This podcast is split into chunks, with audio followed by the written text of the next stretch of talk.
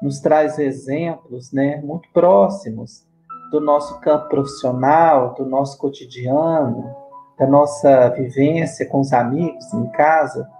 Aqui ele compara né, como o autoconhecimento, como um alto balanço de estoque de uma loja. É, e a gente ali vai perceber se podemos quebrar, né, falir a loja ou não, se ainda temos estoque bastante para continuar o trabalho, né? Mais ou menos é isso. Então, é interessante, porque com um trocadilho, com uma brincadeira, ele está falando sobre coisas muito profundas. Primeiramente, ele está ressaltando que o homem mais inteligente, quer dizer, aquele que usa da inteligência que possui com sabedoria e com verdade, é aquele que se autoanalisa. É aquela pessoa que consegue olhar para si, que tem a capacidade de se observar e de perceber, primeiramente, que nós somos um misto de sombra e de luz. Nós ainda não alcançamos, a maioria de nós reencarnados no planeta Terra, um estágio é, eminentemente de santitude, santidão. E também não somos apenas a ignorância, o mal e a treva. Isso tudo está dentro de nós, porque nós temos virtudes que estamos desenvolvendo e temos males, vícios e paixões que aos poucos vão desaparecendo do nosso interior. E é importante, como primeiro ponto para essa reflexão, nós observarmos aquilo que Erasto nos diz lá no Evangelho segundo o Espiritismo, no capítulo 1, onde ele fala da nova era, né, o item 11. Ele está falando de Santo Agostinho. E Erasto diz o seguinte: quando em meio aos seus excessos sentiu em sua alma essa vibração estranha, que o chamava para si mesmo e lhe fez compreender que a felicidade estava a lures e não nos prazeres enervantes e fugidios, quando enfim, sobre sua estrada de Damasco, também ouviu a voz santa exclamar-lhe: Saulo, Saulo, por que me persegues? Ele exclamou: Meu Deus, meu Deus, perdoai-me. Eu creio, eu sou cristão. Depois, então, tornou-se um dos mais firmes sustentáculos do Evangelho. Então, aqui Erasto vem dizer que Agostinho, ele foi primeiro, é, ele esteve, primeiramente em sua existência, entregue a toda sorte de excessos. Ele acreditou, primeiramente, que os prazeres estavam associados a todos os gozos e facilidades que a matéria o proporcionava naquele instante. Mas como Saulo foi chamado por Jesus, né, passou a ser Paulo de Tarso, divulgador, grande divulgador do Evangelho, aconteceu mesmo com Agostinho. Ele ouviu e percebeu na voz de Jesus, né, o chamado, grande chamado, uma vibração estranha que o chamou a si mesmo. Olha que interessante. Ele conseguiu se observar como espírito imortal e percebeu que tudo aquilo não fazia o menor sentido e não o levaria a lugar algum. E ele então começou a caminhar na estrada de Damasco, né, que é a estrada onde Paulo, onde Saulo encontrou com Jesus. Pedindo perdão a Deus, passou a ser um dos grandes sustentáculos do Evangelho de Jesus.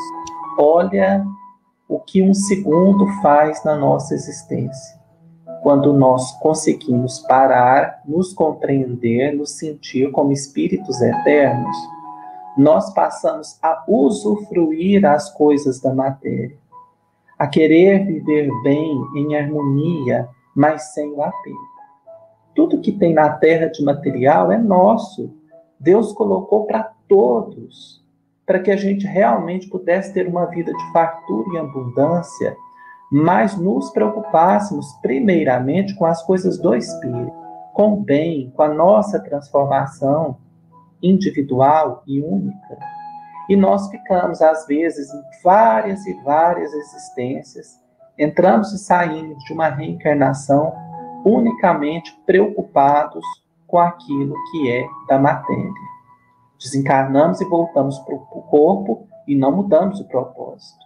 Quando um belo dia nós conseguimos enxergar que somos muito mais do que isso, que somos seres que estão viajando pelo universo, habitando vários planetas, em conformidade com a nossa evolução, e que estamos num caminho de evolução é onde nós é, acreditamos, né, naquele estado que muitos de outras religiões disseram que é de se iluminar, é quando a pessoa consegue se enxergar aquilo que ela já é a sua própria essência espiritual. Então, para isso, precisamos de um primeiro passo, que é ser um homem inteligente, que volta a si mesmo e faz um balanço. Essa é a primeira análise que nós fazemos no dia de hoje da frase do nosso querido Jerônimo. Nós vamos continuar ainda desenvolvendo no próximo programa, falando mais um pouquinho desse tópico. O homem mais inteligente é aquele que a todo instante faz o alto balanço de seu estoque interior e se vê que está na iminência de quebrar, volve para a grandeza universal da sabedoria do Supremo Senhor. Na semana que vem continuaremos com um novo programa. Obrigado pela sintonia, queridos ouvintes, e até nosso próximo encontro.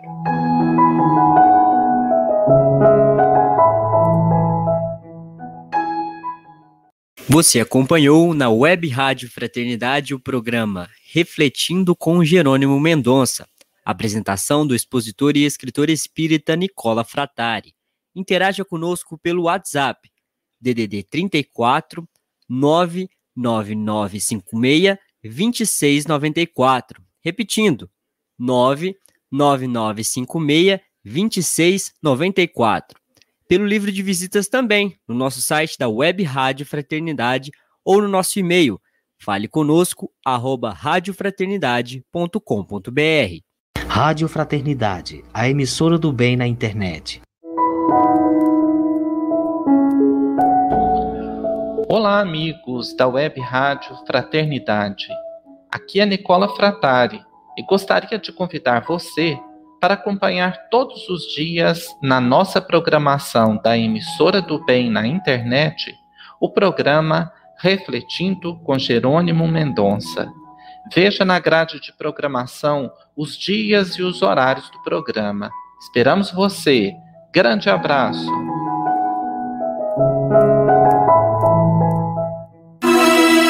Você está em sintonia com a Rádio Fraternidade a emissora do bem na internet.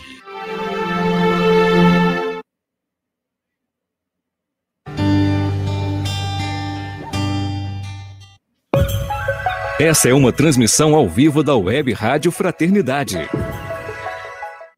19 horas e 50 minutos. Muito boa noite para você, ouvinte, internauta, espalhado pelo Brasil e pelo mundo. Que alegria ter você aqui conosco. A gente está com o áudio já aqui e ao vivo com você, lá em Porto Velho, nosso querido Jorge Alahá. É, boa noite para você, Jorge. Só que eu acho que seu microfone. Fala aí. Boa noite, Rubens, e boa noite para todos que já estão sintonizados na web rádio Fraternidade, a emissora do bem na internet. Rapaz, aqui tá fazendo um frio danado. Eu, você tá com calor aí. Não tô nada. Tá não? Hoje eu acordei com 19 graus em Porto Velho. Nossa, aqui tava 9. Realmente, a gente tirou todas as blusas e eu vou te falar uma coisa, viu? Mas tá bom. Pronto para o nosso pinga-fogo daqui a pouquinho? Com certeza, com certeza. Ó, você pode mandar a sua pergunta. A gente vai começar na hora que, quando for 20 horas. São 19 horas e 51 minutos. Aqui, horário de Brasília. E aí, em Porto Velho? Aqui em Porto Velho ainda são 18 horas e 51 minutos. Que que é isso? O sol, o sol se pôs ainda há pouco.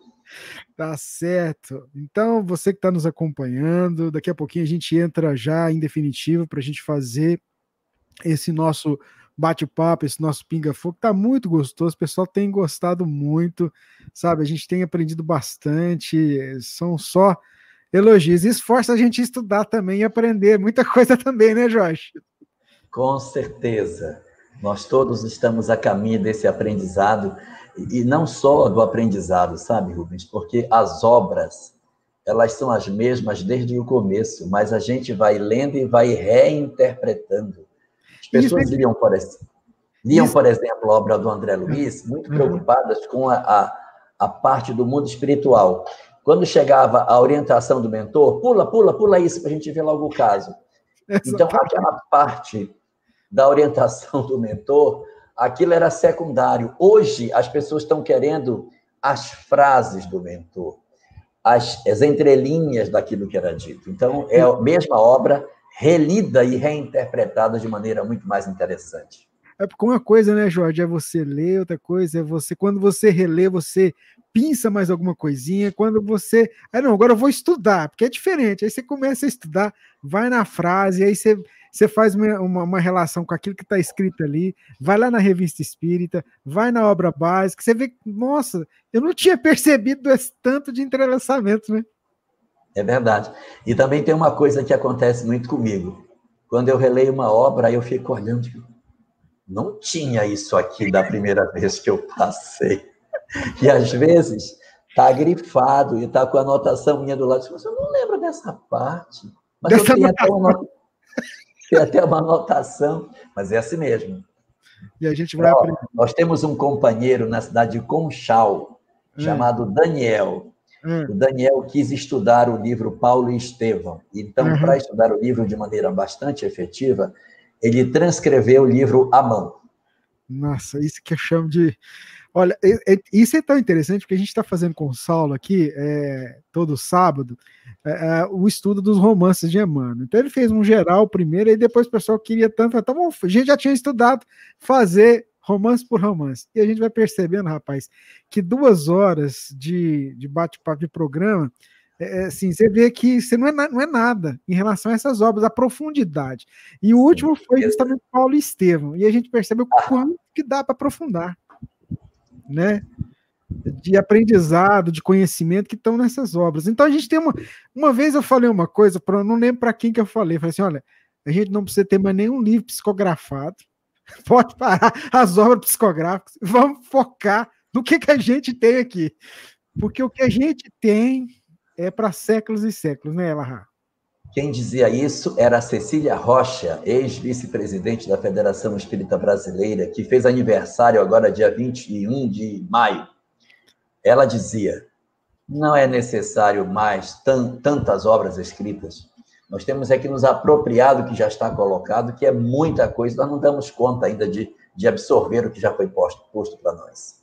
É, isso é tão, se a gente pega os clássicos, né, que sem contar o, a obra básica, mas aqueles outros que vêm logo em seguida, e depois a, as obras de Chico Xavier, a gente vai ver assim, é muita fonte de estudo, né, Jorge? Muita fonte.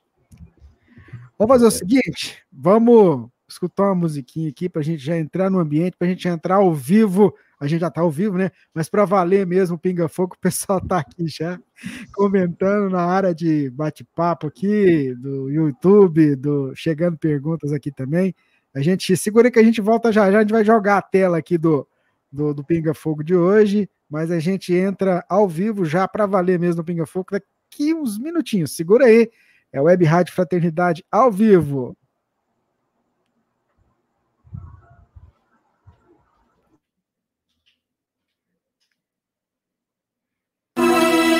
Você está em sintonia com a Rádio Fraternidade, a emissora do bem na internet.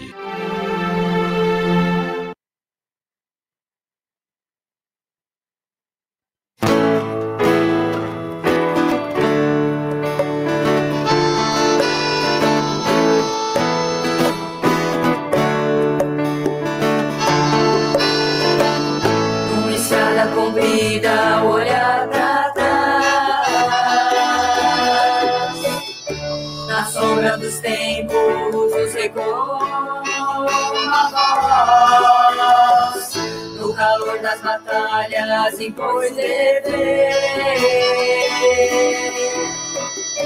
A paz é ativa, disciplina é poder.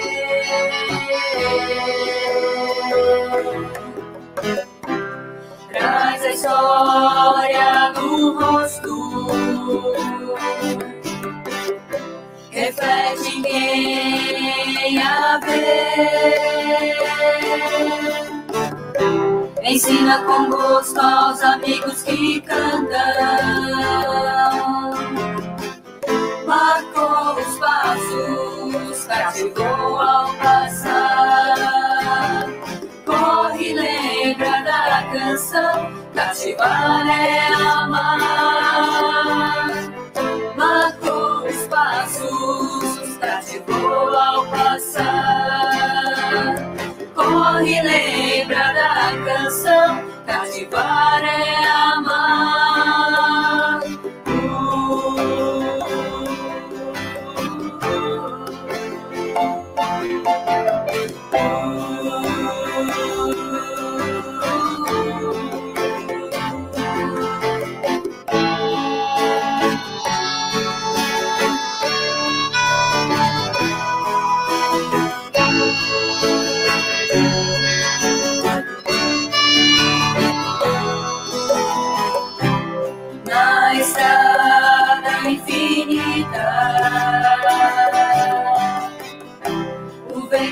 No horizonte sem fim.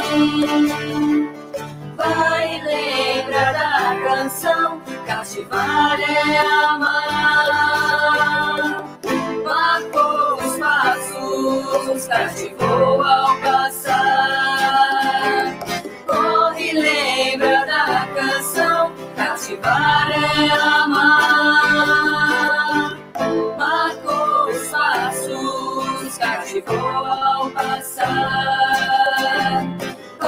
Lembra da canção, cativar é amar, é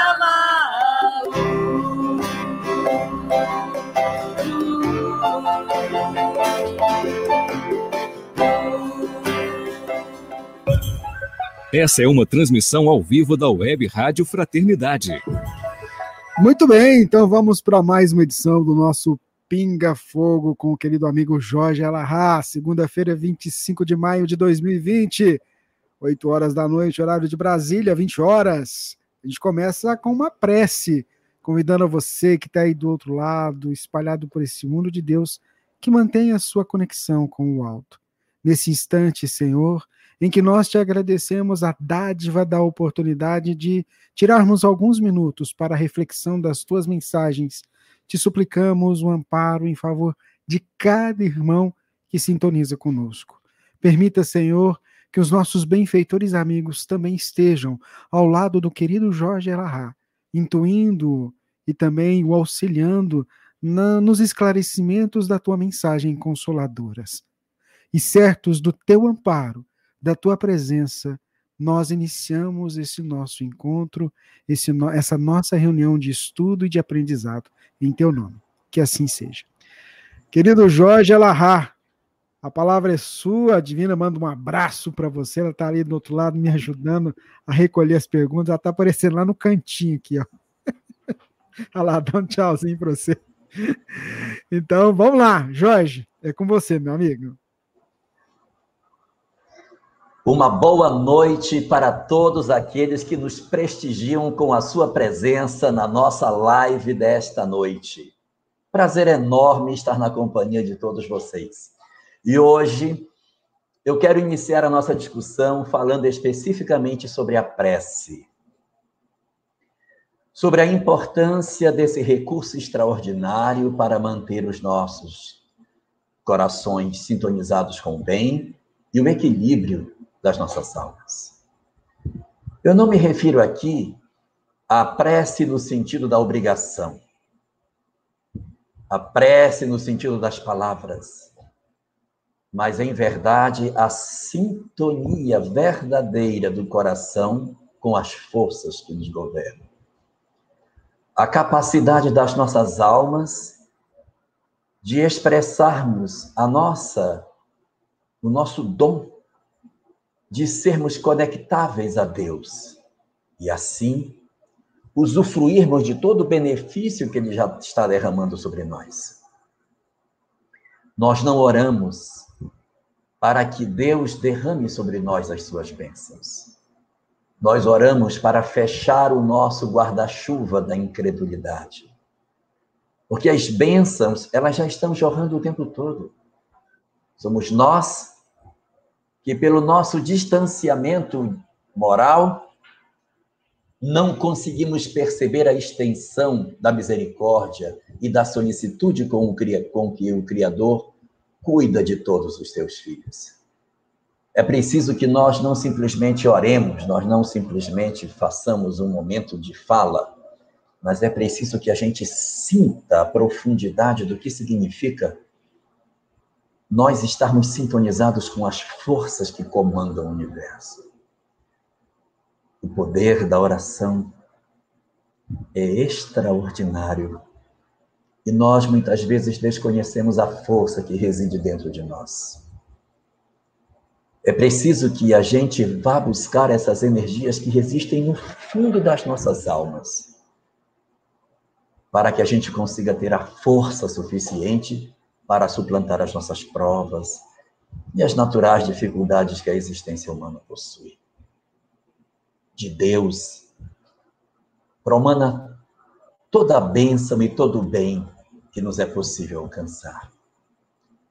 E quando nós desenvolvemos essa capacidade, nós vamos desenvolver o dom até de entender as negativas de Deus para conosco. Entender que se Ele nos ama profundamente e nos oferece determinadas experiências difíceis, é porque dentro do seu amor, aquela experiência era o ato mais extraordinário que Ele poderia conceder a cada um de nós. De todas as coisas que eu já tive a chance de ler em doutrina espírita sobre a prece, Talvez a expressão mais bela que eu consegui achar está na obra de Emmanuel chamada O Livro da Esperança. É o capítulo 78, lá no finalzinho. Lá Emmanuel aborda sobre a prece, dizendo que às vezes o que nós temos para receber de Deus é o não atendimento direto das nossas solicitações. Quando isso não ocorre, é porque Deus reserva um aprendizado muito maior para nós na negativa aparente que Ele está nos concedendo. E nesse sentido, Emmanuel usa, ao terminar essa mensagem, uma frase que eu considero uma das frases mais bonitas que eu conheço em doutrina espírita. A frase diz o seguinte: a, a, a prece que se acende no coração humano é semelhante a uma lâmpada que você acende no quarto escuro. A luz não coloca as coisas no lugar, mas indica o trabalho que você tem para fazer. Sem a prece, nós estamos com um quarto desarrumado e no escuro. Não sabemos nem por onde começar. Quando oramos, a luz do quarto acende, mas a luz não vai colocar nada em cada lugar mas vai dizer para nós onde estão as coisas e qual é o serviço que a gente tem para fazer. Que a gente não desperdice essa força, esse dínamo extraordinário que Deus nos concedeu. E usemos isso em todas as situações, principalmente nesses períodos que estamos vivendo, de tantas incertezas, de tantas angústias, de tanta sensação de solidão, que a gente busque as energias do alto para preencher as nossas almas frágeis e nos dar a convicção de que Deus, o Senhor de todas as coisas, está presente sim ao nosso lado o tempo todo. Muito bem, Jorge. Nossa, esse, paralelo que você fez aí, realmente eu adorei. Realmente é isso. A gente está no quarto escuro, a luz vem, pronto. A gente já sabe como lidar ali dentro, né, meu amigo? É fantástico. A imagem não é minha, É do Emmanuel. É, então, então é, essa, é, você recordar isso para a gente é, é, ilustrou de uma forma muito clara mesmo tudo isso. Olha só, você pode mandar as perguntas aí para o nosso WhatsApp, DDD 34 99956 2694. E a gente tem também a linha aí do, de tempo do Facebook, do YouTube, que a gente está transmitindo ao mesmo tempo o, o, o nosso Pinga Fogo. Chegou uma, uma pergunta aqui e a gente vê o quanto que é, o trabalho que a gente realiza, né, Jorge? Eu acho que você e tantos outros amigos que são instrumentos de Deus, eles tocam o coração das pessoas, né? É porque a pessoa escreveu para a gente, ela não disse da onde ela é, mas é a Filomena Bueno. Ela agradece o trabalho da rádio, essa oportunidade, né? Ela tem admiração por você, pelo trabalho que você desempenha, né? Acompanha o seu trabalho há cerca de dois anos e ela, olha só, né? E ela diz assim, ó, é, eu o acompanho há dois anos e ele é para mim um exemplo de espírita. Um grande abraço. E aí ela faz a pergunta seguinte, olha, sou avó e meu filho é, e minha neta moram comigo e a cada vez que a neta tem que ir para a casa da mãe, chora muito e vai com muito sofrimento para todos nós. Aí ela pergunta: como viver com esse sofrimento todo fim de semana? A neta tem três anos. Com você. Boa noite, Filomena. Que prazer ter a sua presença conosco hoje aqui. É, essa questão de, de relação de neto com avó, ela não é só sua. Essa é uma situação mais, muito frequente é, na nossa sociedade. Tem até uma, uma expressão que diz que o, o avô é um cavalo brabo que o, o filho amansa para o neto montar, né? Então, quando a gente tem os nossos filhos, nós somos mais duros, nós somos mais rígidos, cobramos mais, somos mais impacientes. E depois que o tempo passa, que nós temos uma oportunidade de ver crianças novamente e que a gente já passou pelo período de ser pai e sabe o que é certo e o que é errado na condução da educação, nós nos tornamos mais flexíveis, nós somos mais sensíveis. Então, um avô, na verdade, é um pai com açúcar, né? A gente vai tendo uma relação de muito mais empatia com a criança, porque a gente estabelece menos regras, a gente quer mais atender, a gente se delicia com a inocência das crianças. Então, isso tudo vai provocando um, um comportamento dos avós em relação aos pais diferente. E esses conflitos, eles não são só seus. Isso existe numa grande quantidade de famílias brasileiras e de fora do Brasil também. Mas a sua pergunta é como conviver com isso? Como trabalhar isso no seu, no seu coração? Um, a melhor estratégia é uma aproximação sua com sua nora. Porque a, a vinculação sua com sua neta, ela já está feita. A questão agora é uma aproximação com a nora. De que forma? Trabalhar para que não seja nem só a sua verdade, nem só a dela. Porque ela, na condição de mãe, ela tem uma visão totalmente diferente. Na visão dela, quando a criança vai para sua casa, você estraga a menina. Porque ela não dá doce e você dá doce. Ela não deixa fazer o que quer e você deixa pular no sofá. Você, ela faz o que ela quer com você. Ela vai no supermercado e ela pede o que ela quer e você compra. Então, como você faz todas as vontades dela, automaticamente a mãe diz, mas isso é um absurdo, está deseducando a menina. E aí a gente tem que encontrar esse ponto de equilíbrio. Então, o sabor da vida em família é exatamente esses desafios da convivência. O foco, nesse momento, é você conseguir trabalhar as suas emoções junto com sua nora.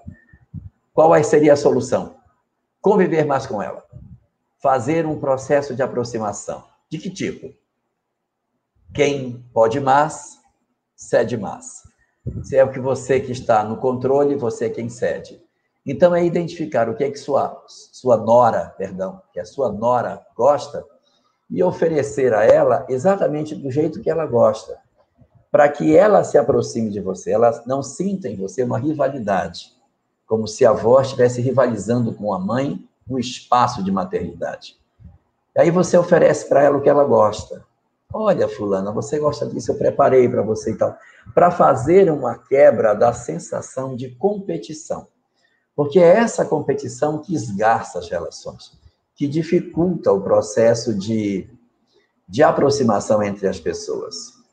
Uma obra boa que pode ajudar você a tentar encontrar caminhos, embora ela não tenha um capítulo específico sobre essa questão assim tão claro, é a obra A Vida em Família de Rodolfo Caligares. Ela tem 20 capítulos do, do casal e 20 capítulos pais e filhos.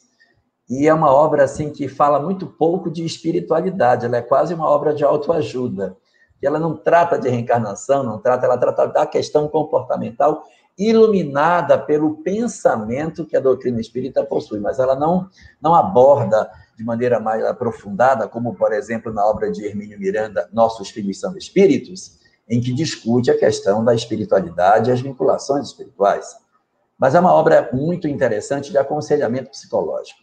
Então, talvez ali você possa encontrar algumas pérolas bem preciosas nessa relação da disputa de espaço é, que às vezes a gente nem percebe, mas a gente acaba fazendo porque acha que a gente está na condição de melhor orientar. Então, isso tudo é decorrente do amor. O amor é a si mesmo. A gente, quando ama, a gente sente tão intensamente que fica com pena de perder aquilo que a gente ama muito. Mas é possível conviver. Faça um exercício. Comece pela nora. Ganhe essa moça e depois vai ficar mais fácil esse ir e vir da sua neta. Uma boa noite para você, tudo de bom e que Deus abençoe o seu lar. Muito bem, é o nosso Pinga Fogo nesta segunda-feira, 25 de maio de 2020. Mais uma pergunta, essa veio da Sandra, ela está acompanhando a gente pelo Facebook e ela faz uma pergunta muito interessante. Olha só. Sou Sandra Maria, do Rio de Janeiro, e gostaria de um esclarecimento na visão da doutrina. Como o Espiritismo explica o reencontro de almas afins e é, que as levam à prática do adultério? Ok. Bom, para a doutrina espírita, quando nós renascemos, nós renascemos com uma programação espiritual a cumprir na área da afetividade. Essa programação espiritual pode, pode dizer para nós que nós vamos ficar a vida inteira sozinhos, não temos perspectiva de vinculação, ou a gente traz uma programação para casar com outro alguém. Esse é o planejamento. Ou é para casar, ou é para não casar. Simples assim. O problema é que, como todo bom planejamento, ele nem sempre é cumprido como ele é desenhado. Então, a gente se programa para não casar e casa, e se programa para não casar e realmente não casa. Se programa para casar e não casa, ou se programa para casar e casa. E quando casa, às vezes casa com quem era o programado e às vezes casa com alguém que não era o programado. O que, que ocorre conosco? nós trazemos dentro de nós muitos apelos afetivos. Segundo Emmanuel, na obra Vida e Sexo, aos erros do amor, nenhum de nós escapou. Nós todos somos almas comprometidas na área da afetividade. Uns mais, outros menos, fazendo com que nenhum de nós tenha autoridade para criticar a conduta sexual de quem quer que seja.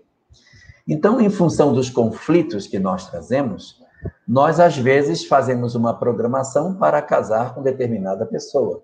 Mas os apelos afetivos que a gente traz fazem, algumas vezes, com que a gente acabe se interessando por alguém antes de casar e a gente acaba até casando com uma pessoa que nem era a programada. E mais tarde aparece o que é o programado. Essa é uma possibilidade. A outra é que a gente casa com a pessoa certa se relaciona com a pessoa é, correta e casa com ela. E depois que estamos casados, aparecem outras pessoas que perturbam, de certa forma, a relação do casal. Qual a razão pela qual esses indivíduos aparecem fora do casamento? Nem sempre eles são uma alma gêmea, o que é muito comum quando nós estamos envolvidos com uma pessoa e aparece outro, a gente diz assim, não, não, na verdade eu deveria ter casado era com aquele, não com esse. Não é bem assim. A gente até pode separar para se relacionar com a pessoa que a gente escolheu, mas você deve fazer um passo primeiro para depois fazer o segundo. Se você acha que você não está satisfeito, avalie a situação. Verifique se isso é o caso de se separar ou não. Mas a gente deve evitar, tanto quanto possível, o relacionamento com duas pessoas, porque isso gera maiores conflitos nossos é, para o futuro e até no presente, até socialmente, é bem desgastante. Então, as razões pelas quais esses indivíduos surgem são várias. Razão número um: paixão essa pessoa ela não tem nenhum vínculo do passado. É porque a gente acaba se envolvendo num circuito de forças em que existem como se fossem ímãs e nós nos sentimos atraídos por essas pessoas pelas energias que elas possuem, sensualidade, uma série de coisas. E quando você vê, você está enredado com essa pessoa. No livro Sinal Verde, no livro Agenda Cristã, André Luiz diz: não arme ciladas afetivas para ninguém, porque você se precipitará dentro delas. Então, nunca tente seduzir as pessoas, porque você pode depois cair na própria armadilha que você tentou fazer. A paixão é um negócio muito perigoso, porque ela não tem uma raiz espiritual. Ela decorre do momento que nós estamos vivendo e a gente se sente atraído por uma determinada pessoa. O, o, o Alberto Almeida tem uma excelente definição sobre paixão. Ele diz que é par e chão. Bateu aqui, cai no chão. Então a gente tem que tomar cuidado, até porque esses processos, eles frequentemente estão envolvidos com fortes cargas obsessivas. Entidades obsessivas que conhecem a nossa realidade íntima, sabem das nossas fragilidades, atraem determinadas pessoas que possuem os ingredientes que chamam a nossa atenção e provocam a, a atração entre essas pessoas e criam as situações para que você se veja enredado nas ciladas do mundo espiritual. E quando você vê, você já está todo enrolado. Então a gente tem que ficar bem atento, porque aqueles que atuam na obra do bem, independente de ser uma obra religiosa, mas aqueles que fazem alguma coisa em prol da sociedade, geram muito incômodo no mundo espiritual. E por isso, são sempre procuradas estratégias para tentar perturbar essas pessoas, não somente derrubá-las, mas ela fica preocupada, angustiada, isso tira o foco e diminui a capacidade de sintonia que a gente tem. Então, a paixão é a primeira razão pela qual isso acontece. Razão número dois é um parceiro do passado um companheiro de outras existências que já teve um relacionamento conosco, já é uma pessoa que tem um vínculo conosco e por essa razão ele reaparece no cenário. Uh, exemplos disso a gente encontra na obra de Ivone Pereira, nos livros Nas Voragens do Pecado, O Cavaleiro de Nimier e no Drama da Bretanha. São obras que citam uma mulher que reencarna e existem três homens que vivem no entorno dela, em função do passado que ela possui. Ela vem programada para um, mas ela, via de regra, se envolve com os outros dois que estão no cenário da convivência dela. Então, essas possibilidades, elas existem, de nós termos pessoas que dizem respeito ao nosso ontem, que aparecem no agora, perturbando as nossas vidas e fazendo com que a gente é, resvale o passo.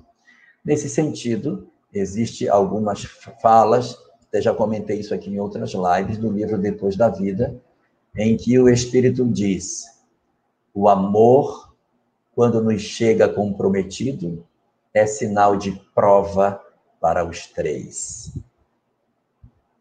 Então, a recomendação da doutrina espírita é que a gente primeiro analise se realmente é isso que a gente quer. Porque às vezes a gente se sente atraído por alguém fora do nosso relacionamento conjugal, Mas é tudo um processo de perturbação espiritual. É tudo parte de uma grande armadilha que está sendo montada para derrubar você. Preciso saber isso. E aí, a oração, a percepção do que está acontecendo, para que você mantenha a lucidez e siga seu caminho. Depois passa. Aquela onda, ela, quando ela fura a bolha, desaparece que a pessoa vira um nada. Essa é a paixão. E essa outra do passado, quando realmente é um indivíduo do passado que está na, na nosso, nosso circuito de convivência para que a gente tenha as resistências a fim de se colocar diante da vida e mostrar que dessa vez a gente conseguiu superar a nossa dificuldade. Se, porém, a gente já não está mais interessado em conviver com a pessoa que nós estamos, a relação que, nós estamos vivendo hoje, uma relação praticamente inexistente. Então, o que fazer? Antes de partir para o relacionamento, verificar se você já fez tudo o que você poderia fazer para salvar a relação. Nós não saímos de relação sem antes termos tentado todos os instrumentos. Por quê? Porque nós somos cobrados pela consciência. E se você sai sem ter testado tudo, amanhã você se arrepende daquilo que você não fez. Então, para que não haja arrependimento, teste todos os seus instrumentos, para que você tenha a convicção de que realmente aquela relação não vale mais a pena. Comece com a primeira pergunta. Daqui a 10 anos, eu gostaria de estar com essa pessoa? Eu gostaria de envelhecer ao lado dela? Se a resposta for sim, invista na relação. Analise que, embora as pessoas não sejam perfeitas, mas a parte positiva que ela tem pode ser mais interessante que justifique ficar. É preciso sanear a relação. Às vezes, relações que estão difíceis precisam de mais convivência, precisam de mais proximidade. Ah, o que alimenta as, as relações são duas coisas: admiração e cumplicidade. Se você perdeu a admiração pelo seu parceiro, dificilmente essa relação prossegue. E se a gente perdeu a capacidade de ser cúmplice, ou seja, fazer as coisas juntos, gostar de fazer as coisas juntos, o nosso casamento está ameaçado. Então você tem que procurar sempre trabalhar a questão da cumplicidade e descobrir instrumentos de admiração para que ele não se estiole, para que esse casamento não não pereça.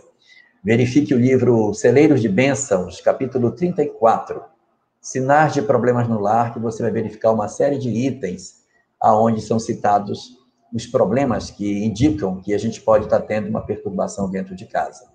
Um evangelho no lar é um instrumento muito poderoso. Férias juntos é muito poderoso.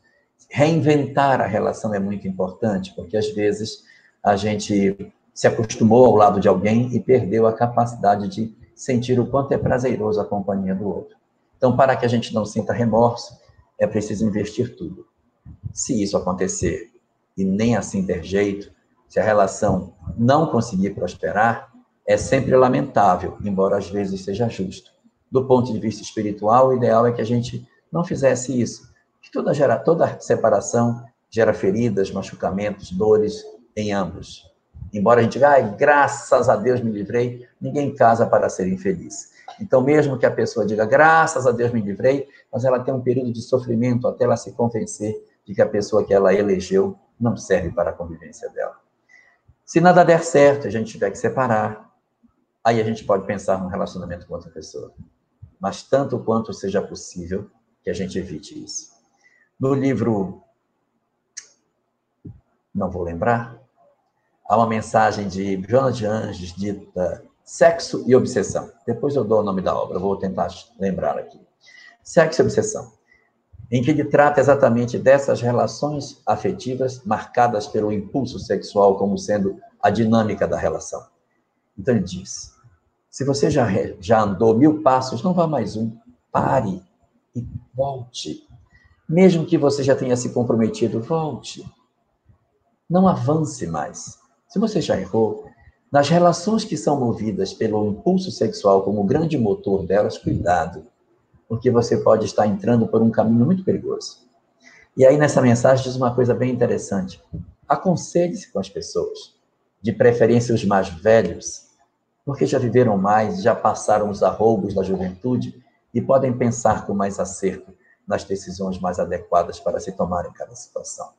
Mas que a gente faça o esforço que puder para que depois amanhã a gente não olhe para trás e sinta remorso pelas trilhas por onde nós passamos. Nós temos um futuro grandioso, nós temos uma rota linda para viver e a gente deve fazer tudo o que puder para não manchar o nosso caminho e seguir feliz, olhando para trás com alegria pelas rotas que nós escolhemos, mesmo nos nossos momentos difíceis, nossos momentos complicados, porque Deus nunca nos desampara na hora que a gente mais precisa. Quando você comentava, a Maria de Lourdes Teixeira, lá de Teixeira de Freitas, ela colocou assim: é, Jorge, nós então não, não deveríamos ter mais cuidado com a intuição nesse caso, né, da, da alma gêmea, né? Então ela faz essa colocação sobre essa resposta que você estava dando, né? Aí ela colocou é, essa, é, esse questionamento de ter um pouquinho mais de cuidado com relação à questão da intuição quando a gente vai tratar de falar de alma gêmea, né? É, na verdade, esse conceito de alma gêmea é, é um conceito que é diferente do conceito de metades eternas. Metades eternas é a mesma alma dividida em duas metades, depois se junta, né? Não é isso. Não. A alma gêmea são dois espíritos que se identificam ao longo do tempo e se tornam, portanto, muito identificados e eles passam a ter várias encarnações juntos. Então, eles se autodenominam de almas gêmeas. Mas não foi Deus que os designou assim. Eles é que se autodenominam. As almas gêmeas são exatamente isso mas as almas gêmeas nem sempre são positivas. Duas almas que bebem a diversas existências são almas gêmeas também. Duas almas que se comprometeram na área da sexualidade também são almas gêmeas. Então, nem sempre a gemelitude espiritual garante evolução. A gente pode ter um cúmplice espiritual que nos arrasta na direção do buraco. Agora, é muito comum as pessoas, quando elas estão assim mais apaixonadas, elas dizerem que elas encontraram a alma gêmea delas. E às vezes não é bem a alma gêmea, pode ser uma alma gemida que ela encontrou. E aí é a dificuldade para a gente conseguir é, se desembaraçar depois que a gente se envolve nessas circunstâncias. Então, é, o conceito existe, mas a gente tem que ter muita prudência, porque às vezes a gente brinca com isso, dizer assim, ah, encontrei alma gêmea, agora encontrei uma gêmea as almas gêmeas elas têm tanta identidade que as demais coisas elas desaparecem é, diante de nós. A gente perde, as outras coisas não, não são mais tão importantes. E a, a cumplicidade afetiva supera os impulsos é, mais ardentes da questão da sexualidade nas almas gêmeas. Então aí a gente vai medir se é uma alma gêmea ou não.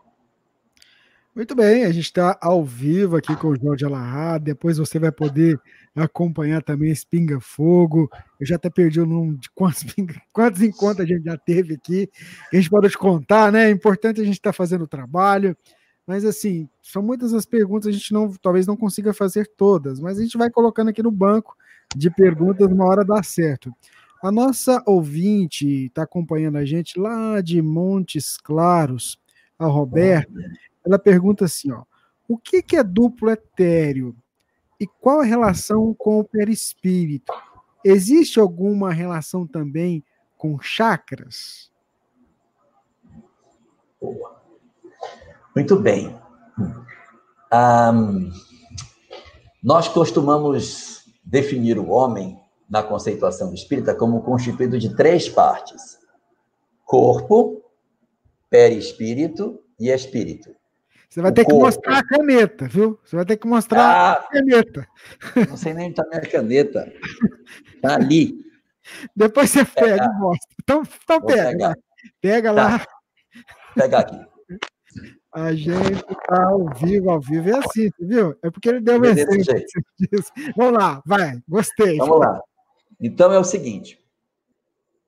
Não vou conseguir tirar isso aqui. Pegar outro ao vivo a web Rádio Fraternidade, junto com o nosso querido amigo Jorge Elahá. Vamos lá, o Elahá está preparando para isso. Nós costumamos dizer que o homem ele é constituído de três partes. Qual é a parte? O corpo e uma segunda parte dele, que é o âmago da caneta. O corpo não faz nada. Isso aqui não escreve, isso aqui não serve para nada. Isso aqui é só para envolver a parte essencial. Aqui eu tenho o perispírito, que seria o plástico da carga, e o espírito, que é a tinta. Aqui que está a verdade da caneta é, é a tinta.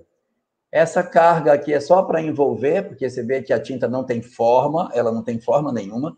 Quem dá a forma a ela é o perispírito, então a tinta vai pegar a forma que a carga da caneta der. Isso aqui está desencarnado. Quando encarna, você coloca espírito e perispírito, e aí o corpo envolve os três elementos. Muito bem. Nós costumamos identificar o homem assim: corpo, perispírito e espírito. Mas isso não é muito verdadeiro, porque tem muitas outras dimensões do homem. Um, entre o espírito e o perispírito, entre o espírito e o perispírito, tem um outro corpo, chamado corpo mental. O que é o corpo mental? É a imagem que o espírito faz de si mesmo. Quando a gente se vê numa fotografia, você diz, nossa, mas eu fiquei gordo nessa foto. Por que, eu sei que eu estou gordo se eu nunca me vi? Eu só me vejo é, através de outro instrumento. Ah, eu fiquei feio, eu fiquei bonito. Ah, vou guardar essa foto que eu fiquei muito bem. Então a gente tem uma imagem de como nós somos. É nessa imagem de quem eu sou que o, o perispírito se modela. Se, por exemplo, eu acho que eu sou uma pessoa sem perna, no mundo espiritual, o perispírito vai estar sem perna. Por que, que o perispírito está sem perna? Porque o corpo mental, que é a imagem que o espírito faz de si, não tem a perna. Então, ele lá no mundo espiritual não tem perna também. Então, eu tenho o espírito, eu tenho o corpo mental, que é a imagem que não é corpo, ela só existe dentro da mente do espírito, mas é um corpo também, mas é um corpo puramente dentro da mente. Depois eu tenho o perispírito, que é a expressão disso já fluidicamente. Aí vou para a direção do corpo. Entre o perispírito e o corpo, eu tenho um outro corpo, dupletério. Quem é esse cara? O dupletério é a parte que não pertence ao mundo espiritual. O dupletério pertence ao mundo físico. Ele não é do mundo espiritual. Quando a gente desencarna, o dupletério fica. O perispírito vai. O dupletério tem que ficar, porque ele não constitui elementos do mundo espiritual. Existe do livro Nos Domínios da Mediunidade uma cena desse tipo, em que o rapaz desdobra. Ele, ele desdobra à noite. Quando ele desdobra, ele sai meio tonto, sem muita lucidez, ainda sem muita compreensão, e ele sai metade laranja e metade azul, e grande. E ele não consegue entender o que está acontecendo. Aí ele se sente desconfortável Aí ele volta para o corpo, está dormindo, volta para o corpo e sai normalmente. Quando ele sai, normalmente ele sai sem essa coloração esquisita e segue de maneira mais hábil para o mundo espiritual, com mais lucidez, com mais compreensão. E André Luiz pergunta: o que é isso? Ele saiu com o dupletério. Aí voltou para deixar, porque esse aí não é de lá, esse é daqui. Então, é do mundo físico ele é constituído das energias vitais. As energias vitais que a gente tem são o dupletério. Quando alguém diz assim, eu vi a aura de alguém, a aura é o dupletério. Quando a gente fazia na década de 90, na década de 80, as experiências das câmaras Kirlian,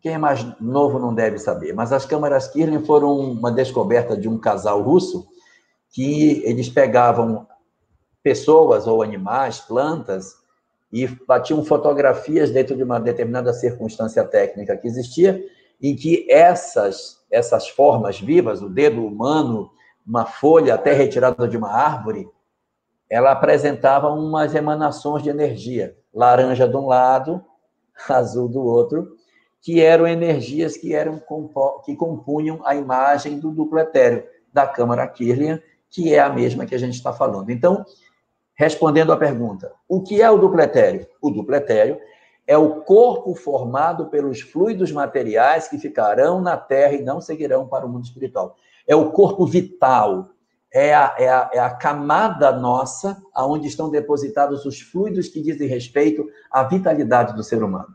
Quando desencarnarmos, o ideal é que ele fique do lado de cá. Do lado de lá, vai dar trabalho para nós. Muito bem. O Gilson, aproveitando que você estava falando desse tanto de corpo que a gente tem, perguntou assim: e o corpo causal? Um abraço para o Gilson Ferreira, que também é colaborador da rádio. Esse eu não conheço. tá aí, Gilson. Então, Vamos procurar saber, para na próxima live a gente falar sobre isso. A gente está ao vivo aqui na emissora do Bem, a nossa web rádio Fraternidade com o Jorge Alahá. Jorge, tem uma outra pergunta que chegou aqui para gente, da nossa querida Fátima Rabelo. Ela sempre acompanha, ela está lá em Salvador, ela já tinha mandado a pergunta antes da gente começar aqui esse nosso trabalho. Ela pergunta assim: é, Jorge, quem adora um filme de violência, com tiros e muita briga, e os assiste também em dia, em dia do Evangelho no Lar, o que fazer? Boa pergunta para o Jorge responder.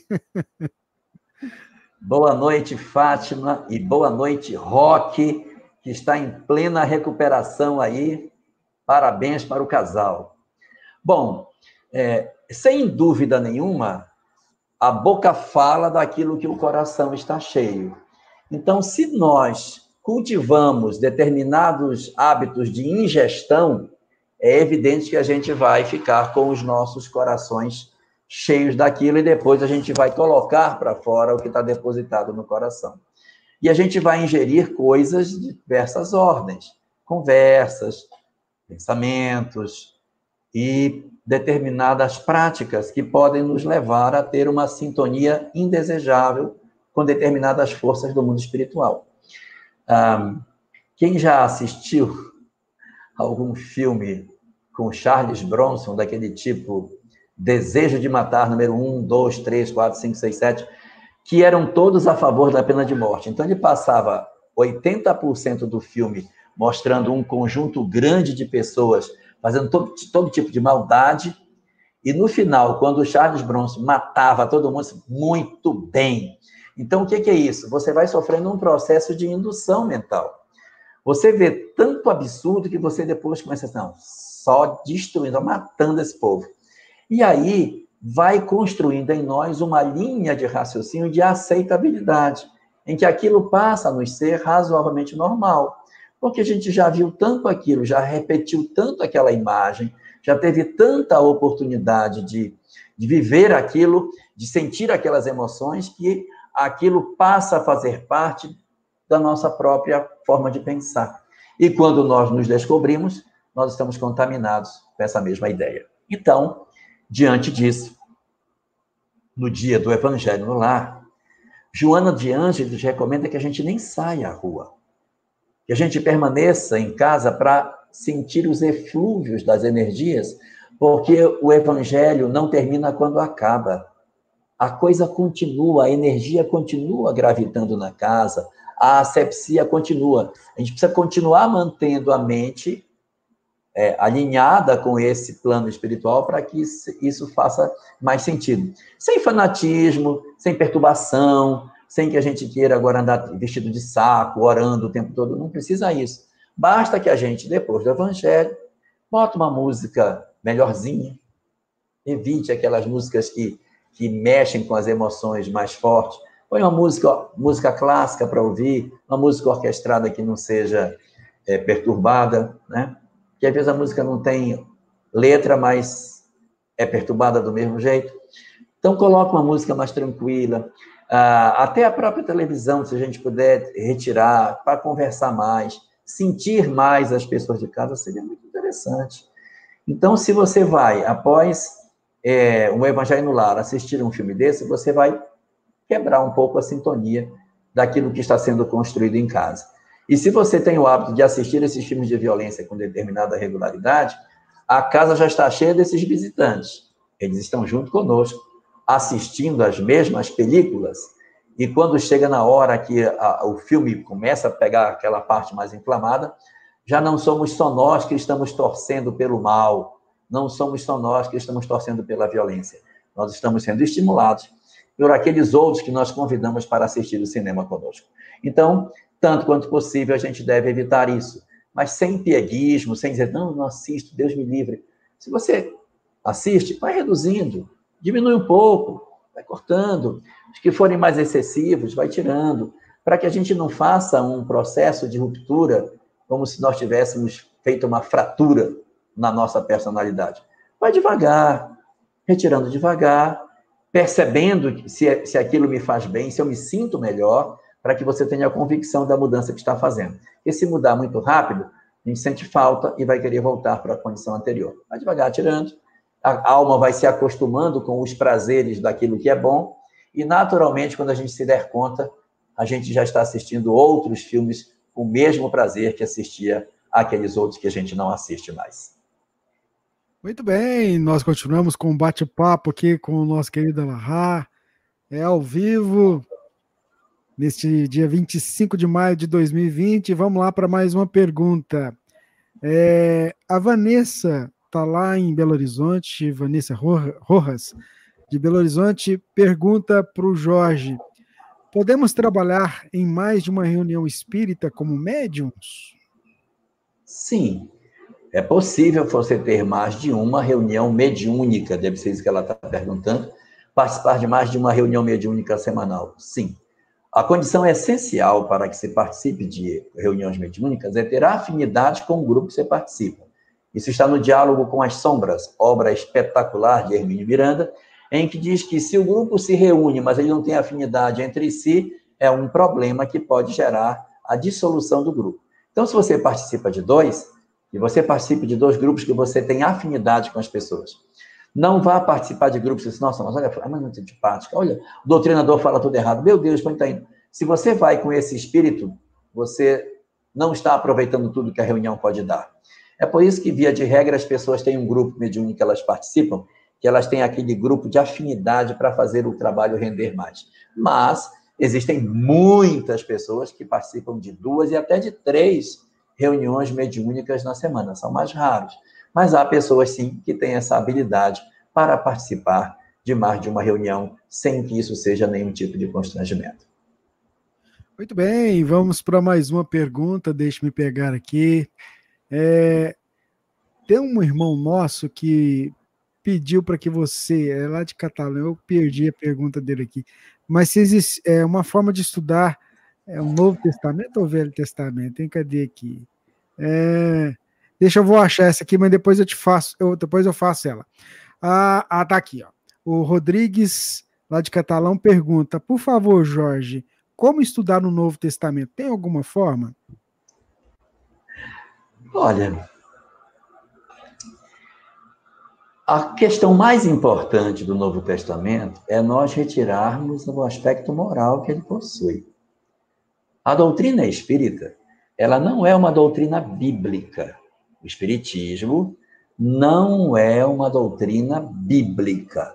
Porque se o Espiritismo fosse bíblico, nós teríamos que estar defendendo a figura do Satanás, a figura do juízo final, conforme está colocado lá dentro. Teríamos que estar defendendo é, no Velho Testamento aquelas atitudes do rei Davi de invadir as tribos vizinhas e exterminar todos os inimigos e tudo aquilo que tivesse fôlego. Teríamos que defender Adão e Eva, o dilúvio, a Torre de Babel e todo um conjunto de histórias que estão lá e que não constituem artigo de fé da doutrina espírita. O espiritismo, ele se basta por si mesmo. A doutrina espírita, ela tem moral em si mesma. Nós não necessitamos de uma outra doutrina para completar o aspecto moral que o Espiritismo tem. Então, nós não podemos nem dizer assim: onde está o aspecto moral do Espiritismo? Está no Evangelho. Não, não está. O aspecto moral do Espiritismo está nas leis morais, que é a terceira parte do livro dos Espíritos. Então, por que estudamos o Evangelho? Estudamos o Evangelho para tirar as lições morais que Jesus deixou por uma razão. A moral do Cristo é em tudo semelhante à moral que os Espíritos nos apresentam. Então, para que a gente tenha mais convicção de que o que o Espiritismo fala não é nada extraordinário, você mostra o texto espírita e mostra o texto evangélico. E aí você diz assim: olha só aqui, o que diz o Espiritismo, que você tem que perdoar as pessoas. Olha aqui o que Jesus falava. Ah, porque você tem que amar o próximo. Tá aqui, olha aqui como tem também. Então você mostra a identidade de ideias entre a proposta de Jesus e a proposta do Espiritismo. Mas isso não significa dizer que nós tenhamos que nos abraçar com todos os versículos que a Bíblia possui, até mesmo os do Novo Testamento. Porque esses textos, eles foram escritos durante um tempo razoavelmente longo, aproximadamente 400 anos as cópias não tiveram nenhum tipo de gestão. A partir do século IV, elas passam a ter um texto organizado, que seriam as cópias mais antigas. Mas durante a Idade Média, vamos passar por longo período de quase mil anos sem a imprensa, no qual os copistas nos, nos mosteiros é que produziam as cópias dos evangelhos. E Ninguém pode garantir que efetivamente, exatamente o que está colocado ali, foi o que foi apresentado no texto original ou nas falas que Jesus deixou para nós. Então, Allan Kardec, na introdução do livro O Evangelho segundo o Espiritismo, diz que existem cinco partes nos evangelhos, mas dessas cinco, apenas uma vai ser interessante, que é o aspecto moral. Os atos comuns da vida do Cristo, seus milagres, as, as palavras que a igreja tomou como dogma e as predições são todas frutos de controvérsia, mas a parte moral não. Então, ele não trata dessas quatro questões para se debruçar sobre essa, que é incontroversa. Então, se a gente vai querer discutir o evangelho e abrir esses outros quatro, nós vamos esbarrar, muito provavelmente, em aspectos é, de divergências de pensamento. Mas vamos lá, vamos dizer que a gente queira estudar o Evangelho. A primeira coisa a fazer para estudar o Evangelho é não esquecer que somos espíritas. Nós não somos biblistas, nós somos espíritas. Então, se eu vou estudar um texto, como espírita que sou, esse texto tem que ter desdobramentos é, espíritas.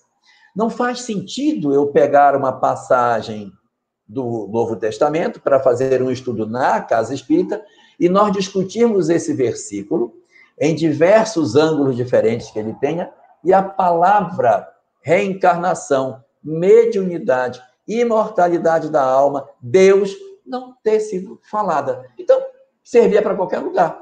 Então, eu estou pegando o tempo na casa espírita para discutir é, Bíblia numa ótica que não é ótica espírita. Vai estudar a parábola do bom samaritano? Vou. Então nós vamos estudar, vamos falar de livre-arbítrio, vamos falar de almas antigas, de almas velhas, da reencarnação.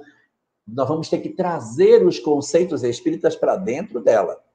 Porque esse seria o grande objetivo do estudo dentro da casa espírita. Porque estudar e nós ficarmos aqui dizendo, não, porque no grego é assim, olha como é que é e tal, e nós ficarmos o dia todo debatendo isso, vai fazer com que a gente se perca. Não é esse o grande objetivo que nós temos. Se a gente pegar a pergunta 14 do Livro dos Espíritos, em que os Espíritos dizem para a gente não se perder num labirinto de onde a gente não poderia sair, que a gente se ocupasse das coisas que nos tocam mais de perto, que nos seria muito mais proveitoso, é um indicativo de que a gente precisa cuidar de coisas que nos tocam mais de pertinho. Porque eu vejo muitas discussões sobre os evangelhos em que as pessoas se debruçam nos textos, igual aqueles exegetas, aqueles é, cabalistas da Idade Média que ficavam debruçados nos textos do Velho Testamento, tentando encontrar interpretações da interpretação da interpretação. Nós temos um rabino da Cabala chamado Akiva. Ele pegou o primeiro versículo da Bíblia, Bereshit bara Elohim et hashamayim ve'et haretz. No princípio criou Deus o céu e a terra. Ele fez 72 interpretações desse texto. 72. Ele se debruçou sobre isso ficou fazendo. Mas ele é judeu. Ele é cabalista. Tá certo. Mas nós somos espíritas, então a gente vai pegar o texto e vai se apropriar desse, desse texto na ótica que o Espiritismo nos oferece para fazer. Mas vamos para o prático. Nós vamos estudar, vamos estudar o Evangelho, vamos fazer a coisa como tem que ser. Então vamos lá. Como a gente faria? Um, primeira leitura é a leitura textual. A gente faz a leitura do texto, rasa, pegando o que, a, o que o texto tem. Anota as palavras que não conhece. Procura um dicionário temático. Dicionários que têm a, a, a explicação das palavras que já perderam o sentido na, na, na atualidade Então, você vai você lê, lê, lê lá dracma, é, talento, mina, o que isso quer dizer? Vai procurar saber para poder entender melhor o que, que, o que, que aquele texto está colocando. Essa é a segunda leitura, a leitura temática. Depois, você vai pegar aquele, aquela sequência de Emmanuel, que você conhece bem, que junta todas as palavras de Jesus do Evangelho de Mateus, depois do Evangelho de João, de Marcos, de Lucas, dos Atos dos Apóstolos, pega aquele material, o Evangelho segundo Emmanuel, e vê quais são as interpretações que Emmanuel dá para os versículos e vai anotando. Depois pega a obra Sabedoria do Evangelho de Torres Pastorino, uma obra excelente, ela não tem à venda, tem que ser na internet pegar o PDF delas. Pega o PDF dessas obras e faz as amarrações devidas. E aí depois desse mar caótico, você começa a organizar para fazer primeiro o textual, depois o temático e as interpretações que aquelas coisas têm. E no último, a leitura contextualizada. Quem sou eu no texto? Porque se fizer tudo isso e você não se puser no texto, não valeu o estudo para a doutrina espírita.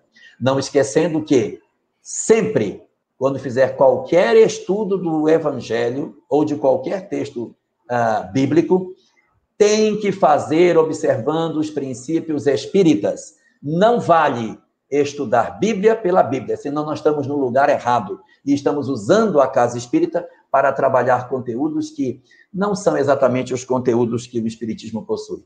Eu sei que alguns podem achar que eu estou exagerando, mas é fundamental que a gente interprete essas questões pela ótica que o Espiritismo possui. Senão o estudo não é espírita, é um estudo bíblico que pode caber em qualquer lugar, na maçonaria, no Lions, no Rotary, até na igreja protestante ou na igreja católica, sem nenhum demérito.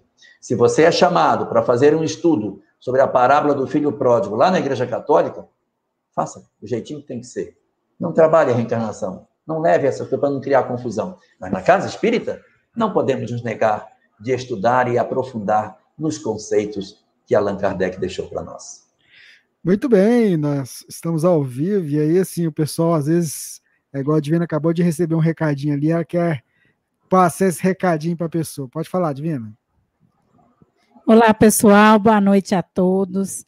Então, nós trabalhamos aqui em equipe, né? Durante essa, esse pinga-fogo, anotando as perguntas, fazendo algumas observações nos recadinhos que nos chegaram.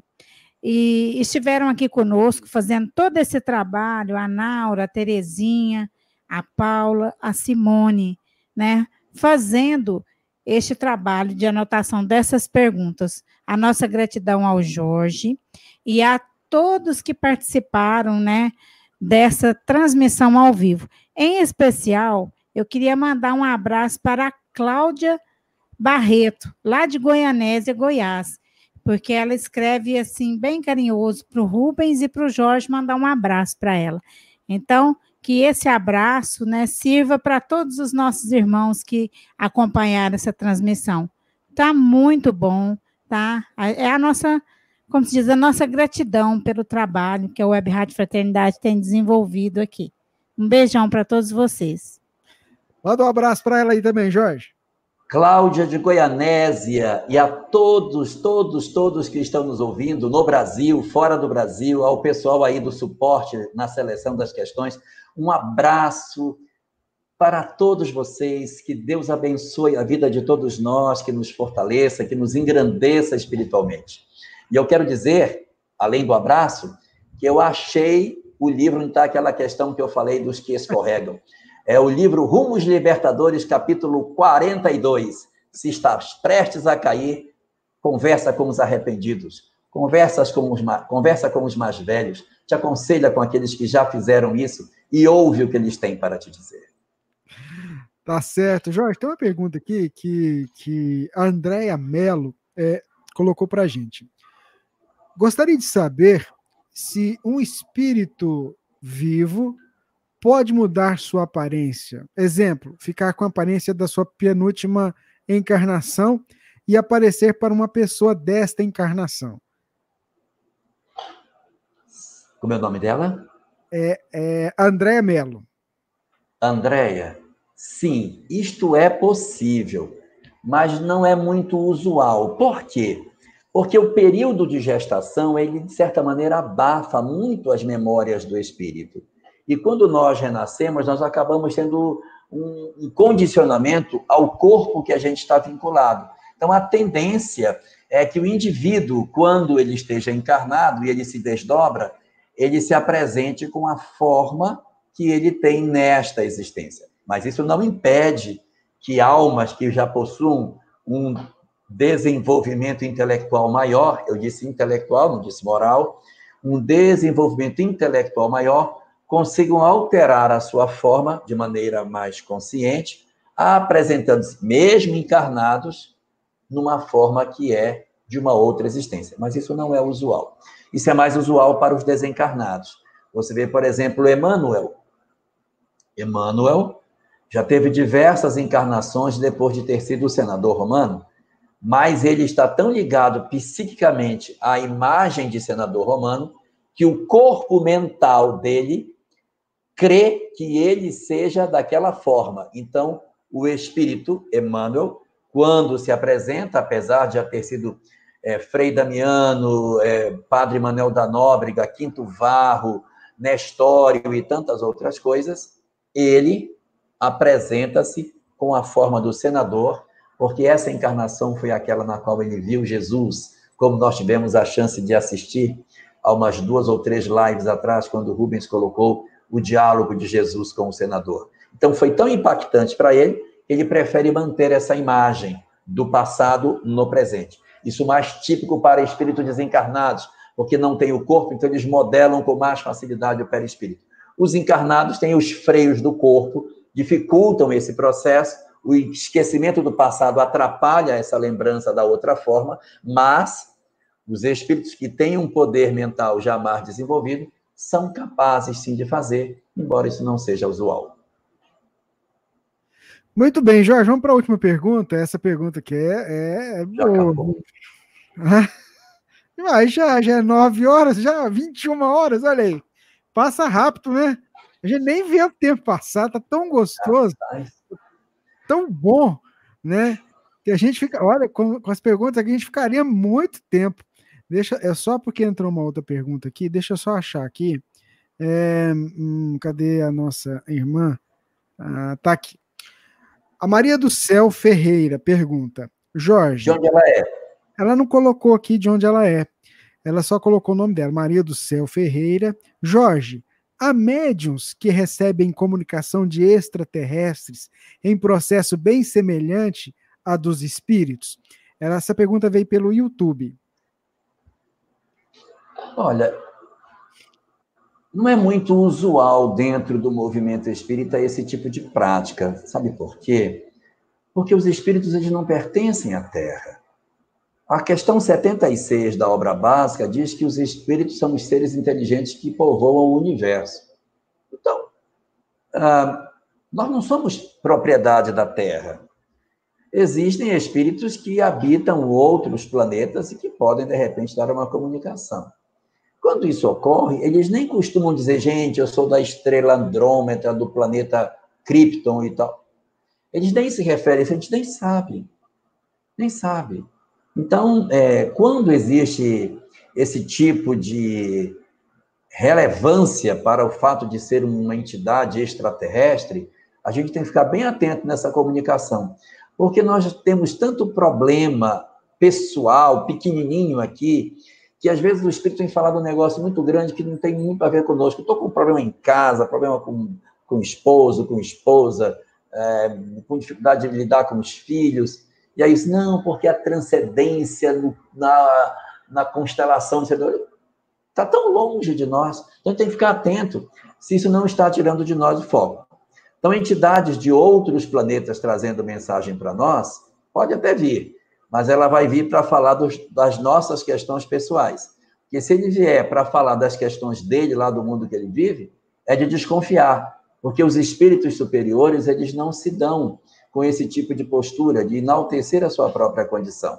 Então, às vezes, a gente possui uma entidade elevada que se manifesta, mas ela nem fala quem ela é.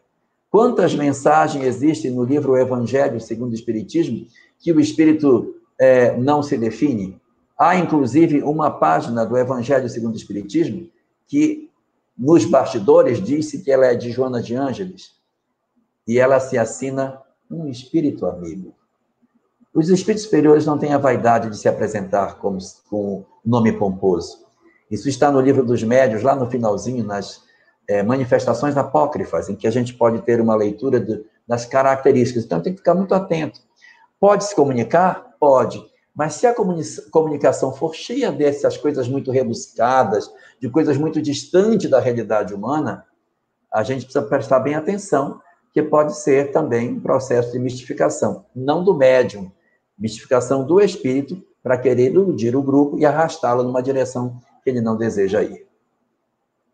Eu falei que era a última, mas eu queria fazer mais uma pergunta, Jorge, que porque eu acho que tem muito a ver com, com esse momento nosso. É, a gente não tem um nome identificado aqui, mas a pessoa pede assim, Jorge, você poderia falar sobre os motivos de terem aumentado o caso de violência doméstica?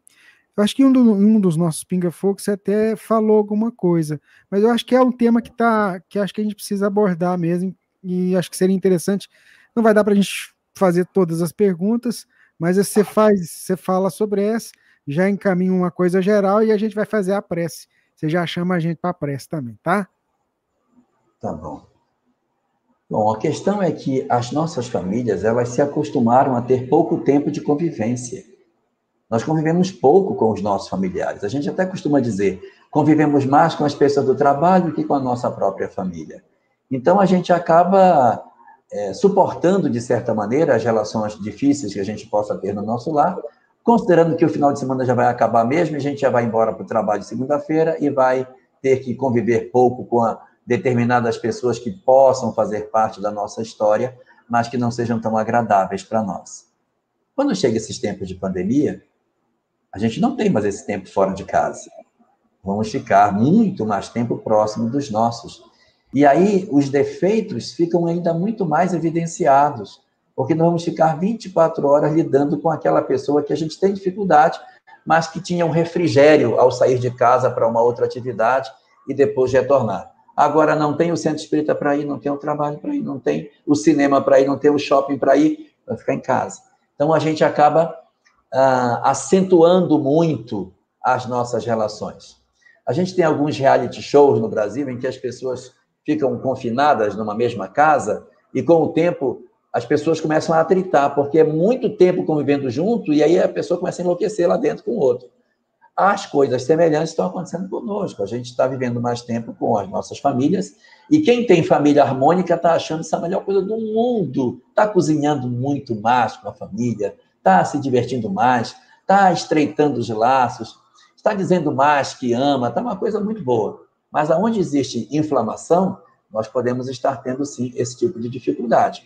E aí, soma-se a esse conflito espiritual os problemas decorrentes da sociedade que apertam as famílias, com a preocupação de contágio não contágio, contaminou, não contaminou, é, aí eu vejo os índices do que está acontecendo, aí eu fico mais apavorado, quero sair, não posso, fico com medo de ir para a rua, e aí também tem os aspectos econômicos, né, as preocupações econômicas das pessoas que deixam todo mundo com os nervos à flor da pele. Aí você junta todos esses ingredientes, resulta em processos bastante amargos em algumas famílias do nosso país. Então, aí, no caso, o que fazer? O que fazer para quem conhece a doutrina espírita? Orar mais, culto do evangelho no lar, e trabalhar a nossa intimidade. É momento maravilhoso para crescer espiritualmente, para se autoconhecer. Nós vamos fazer duas encarnações numa só, só com essa pandemia. A gente vai poder crescer muito no entendimento de nós mesmos e na cicatrização de muitas feridas, se nós soubermos aproveitar o tempo que Deus está nos concedendo. Muito bem, então você já faz o apanhado geral se você quiser acrescentar mais alguma coisa, porque já são 21 e 6 e já faz a prece para nós hoje. É, e semana que vem a gente continua, né? Que o povo Sim. falou assim que se acabar a pandemia não é para nós acabar com pinga-fogo, não. Entendeu? Eu acho que. Você tá lembra certo. aquele programa que a gente. Aquele programa que a gente Lembro. fazer, tal. Já arrumamos um jeito aqui. Se de tudo, é. de né, para a gente fazer na segunda, a gente vai ter que arrumar um jeito de fazer, porque eu acho que isso aqui entra para a grade de programação da rádio mesmo, que está muito bacana, viu? Para quem não está entendendo, já faz um tempo que a gente vinha conversando sobre isso. Já temos dois ou três anos que a gente conversa, fazer um programa de pergunta e resposta, fazer. E a gente nunca acertava. Aí, como a gente não acertou, o vírus foi só por isso. Foi só para poder criar o programa. Então vamos lá, Jorge, a reflexão e você então, já fez para nós. Não, eu, na verdade, em termos de reflexão, só queria voltar à questão inicial, da gente orar mais, da gente manter a nossa sintonia. A situação exige que a gente não, não se desvirtue do bem e que a gente faça esse esforço, sabe? De estar mais sintonizado, mais atento espiritualmente para as coisas. Perturbação tem crescido muito e por esse motivo o alerta do mundo espiritual é: mantenham o coração sintonizado na prece. E por conta disso, nós vamos orar.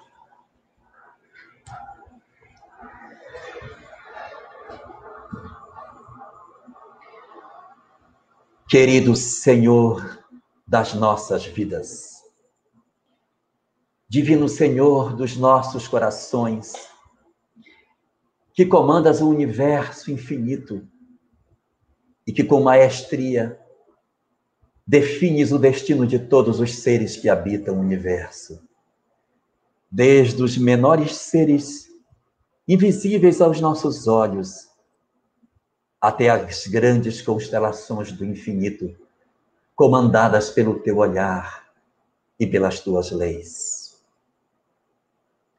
sabedores que somos da tua inteligência e do teu amor. Deixa-nos, Senhor, na noite de hoje, inundarmos as nossas almas da certeza de que essa tua mesma solicitude, que tu dispensas a toda a tua criação, também nos alcança de maneira especial. Não deixa que os nossos corações se enfraqueçam e percam o viço da certeza da tua proteção sobre todos nós, diante das angústias que nos circundam. Faze, Senhor de todas as coisas, com que as fragilidades profundas que trazemos dentro das nossas almas, as nossas angústias e as nossas carências, que todas as sombras que ainda resistem em viver dentro das nossas almas possam sentir a chama que tu representas dentro das nossas almas. Vem, Senhor de todas as coisas, e aclara diante dos nossos olhos que as nossas vidas estão nas tuas mãos que mesmo que as nossas lágrimas sejam profundas, que a nossa solidão alcance o íntimo da nossa alma e que as nossas mentes se sintam incapazes de prosseguir pela pressão que o mundo faz sobre nós. Deixa-nos nesse momento sentirmos as cordas mais profundas dos nossos corações vibrarem diante do influxo do teu amor infinito, que se derrama incessantemente sobre a tua criação.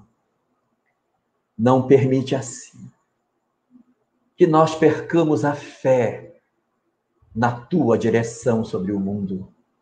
Não permite que desacreditemos que o nosso planeta é uma nau desgovernada, mas infunde nas nossas almas a lembrança de todas e todas e todas e todas as vezes que tu demonstraste a tua solicitude em nos socorrendo para que o pior não acontecesse. Todas as vezes que tu nos juntaste para que nós não caíssemos de maneira fragorosa. Faz-nos recordar que tu, Senhor, estiveste conosco nas nossas horas mais angustiosas. Nos faz recordar do teu coração sustentando os nossos corações e da tua presença nos momentos em que nos sentimos mais frágeis, para que a lembrança de todas essas horas revigore dentro de nós a certeza de que estamos protegidos por Ti, que os nossos corações guardados pelo Teu amor infinito há de conseguir a sintonia que tanto buscamos para que nos levantemos diante da vida. Protege assim os nossos caminhos, não para que não haja neles dor, mas que em havendo as dores, que a nossa fé seja mais forte do que os nossos sofrimentos. Que a nossa fé possua mais resistência do que todos os embates que tenhamos que traçar nos dias que se avizinham. Enche as nossas almas da paz que tanto buscamos e acerena os nossos dias com a certeza de que tu cuidas de todas as coisas, que tu velas, Senhor, que tu podes nos conceder aquilo que for de acordo com o nosso merecimento e que aquilo que nós por hora não merecemos, tu has de nos conceder quando estivermos verdadeiramente de pé no rumo à imortalidade, nos caminhos que nos aguardam. Protege assim, Senhor, todos os teus filhos sobre a face da terra. Derrama as tuas bênçãos sobre todos os lares do planeta. Guarda o coração de todos aqueles que mais padecem e protege assim as nossas almas, para que, fortalecidos do amor que vem de ti, não nos falte a certeza crescente de que as nossas vidas se encontram nas tuas mãos. Estejas assim tu conosco, Senhor da vida, e guarda as nossas almas no teu seio bendito, não somente hoje, mas para todo sempre. Muito bem. Obrigado, Jorge, mais uma vez, pela oportunidade de aprendizado, de troca de ideias, de estudo. E é você do outro lado aí que é a razão do nosso esforço, né, meu amigo? Com certeza. O trabalho que fazemos é só porque vocês vêm nos ouvir. Vocês são a motivação de tudo que a gente está fazendo. Até semana que vem, Jorge. Muita paz. Fica com Deus, viu? Muito obrigado e uma boa noite para todos. Que Deus abençoe a todos nós grandemente e proteja os nossos lares. Fiquem com Deus. Você continua aí na emissora do bem, a nossa web rádio Fraternidade. Quem está com o áudio com a gente aqui vai acompanhar agora é um estudo que a gente está transmitindo no canal 2 com a Célia Diniz. E está ao vivo, uma transmissão que a gente está fazendo em parceria com os nossos amigos do Ser, o Espiritismo.tv. Muita paz a todos e a gente segue aqui de plantão na emissora do bem. Tchau, tchau. Um abraço, Jorge. Fique com Deus, gente.